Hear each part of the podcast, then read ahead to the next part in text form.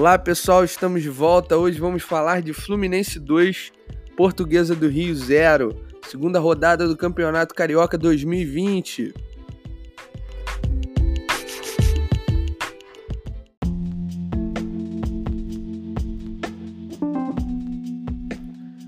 Bom, primeiramente vamos falar das mudanças táticas do Fluminense. O Yuri acabou se machucando na, nos treinamentos dessa semana e ficou fora do, do jogo. Então o Odair Helman, técnico do Fluminense, decidiu colocar três atacantes nesse jogo. Felipe Cardoso como centroavante, Matheus Alessandro, que entrou muito bem no último jogo, entrou pela esquerda, e Lucas Barcelos, que havia jogado o primeiro jogo, continuou como titular. No meio-campo, Dodge, Hudson e Nenê, ainda continuando no meio-campo. E na esquerda, Ourinho continuou, e o resto do time, todo mundo todo mundo continuou da semana passada para cá. Matheus Ferraz, Lucas Claro, Gilberto e Marcos Felipe no gol. O Fluminense começou mal no segundo, é, no primeiro tempo. O primeiro tempo do Fluminense foi bem ruim, de verdade.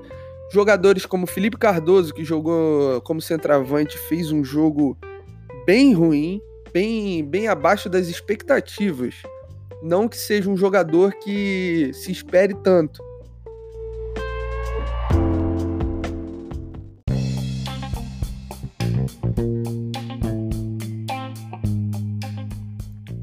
Outro jogador que foi mal no primeiro tempo foi o Ourinho, lateral esquerdo, fez um jogo bem ruim, também errou muitos passes, tentou viradas de jogo que deram errado, foi bem, bem mal no jogo também. Matheus Alessandro, que entrou como titular no último jogo, ele havia entrado no segundo tempo, entrou com velocidade, foi para cima dos adversários, mas o Fluminense ficou muito lento nesse primeiro tempo, não agrediu a portuguesa. Quem mais teve chances de marcar, de abrir o placar, foi a portuguesa. O Fluminense não conseguiu se impor como clube grande no primeiro tempo, mas no segundo tempo a mudança ocorreu.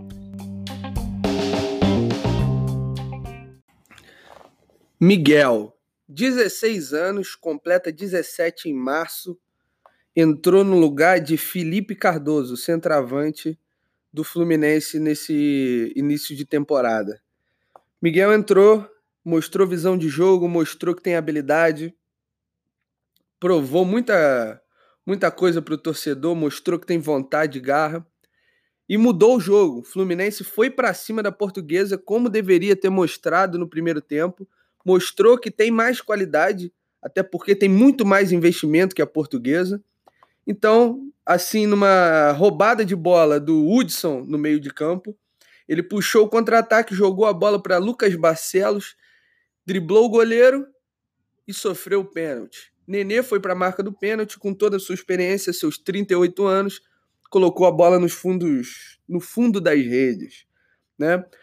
Depois, o Fluminense continuou indo para cima da Portuguesa e numa jogada pela direita do garoto Miguel, que havia acabado de entrar, ele foi para cima, driblou o defensor da Portuguesa, foi para dentro da área, foi para a linha de fundo, jogou a bola na área e o Gilberto, lateral direito, colocou a bola para as redes.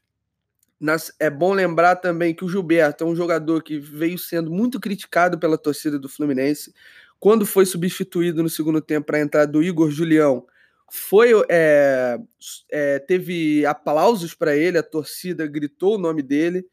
Tinham 10 mil torcedores no Maracanã nesse jogo de, dessa quinta-feira. Então o Gilberto talvez tenha se redimido aí pela torcida. Um jogador que, que se esforçou muito nesses dois primeiros jogos. Não é o primor da técnica, é um jogador que taticamente ainda precisa melhorar muita coisa na volta de marcação. Como ele é um lateral, ele tem que ser um jogador mais defensivo. Ele é um jogador ainda muito ofensivo, mas mesmo assim, sendo ofensivo, ele acabou marcando esse gol. Estava dentro da área, um lateral direito para estar dentro da área numa jogada, né? Ele tem que, tem que ser bastante ofensivo realmente. Então, Fluminense 2, Portuguesa do Rio 0. Agora vamos comentar um pouco sobre a coletiva do Odair Helma após o jogo.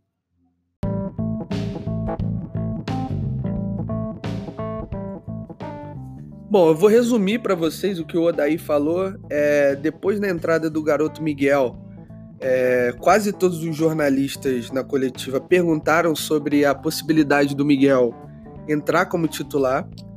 Ele falou, o Odaí falou que todos os 38 jogadores que estão no elenco do Fluminense têm possibilidade de entrar como titular, se esquivou dessa, dessa pergunta, mas comentou um pouco diretamente sobre o Miguel.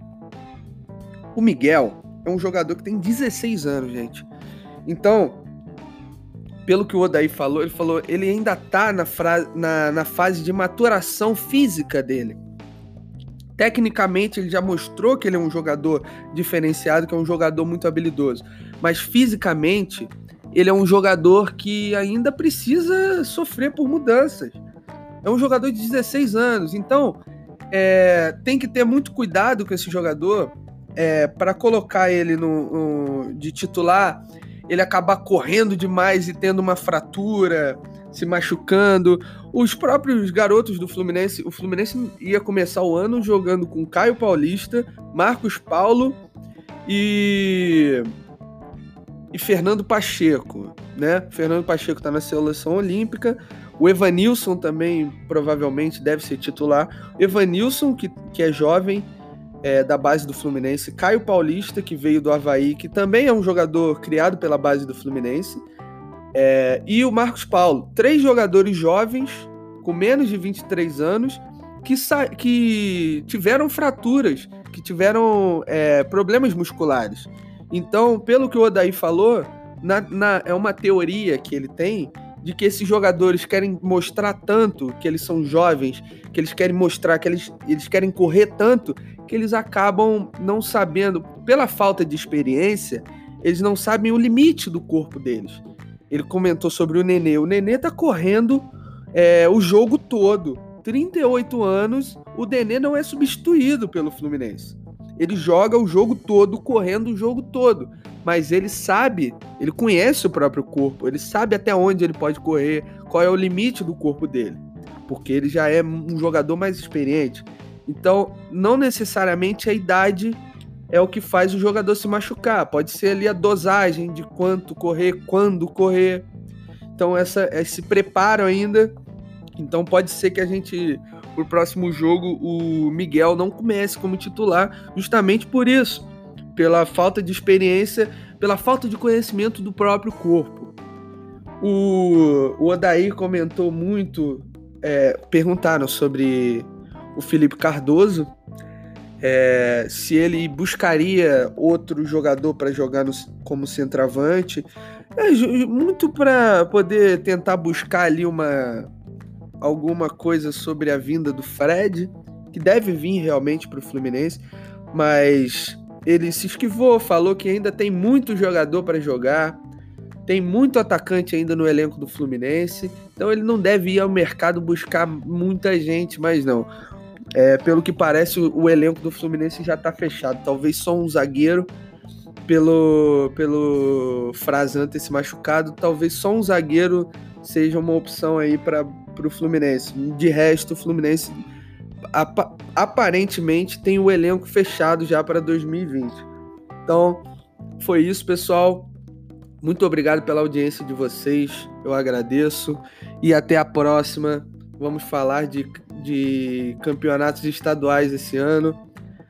Vamos ver o que, que vai render isso daí. Muito obrigado, até a próxima.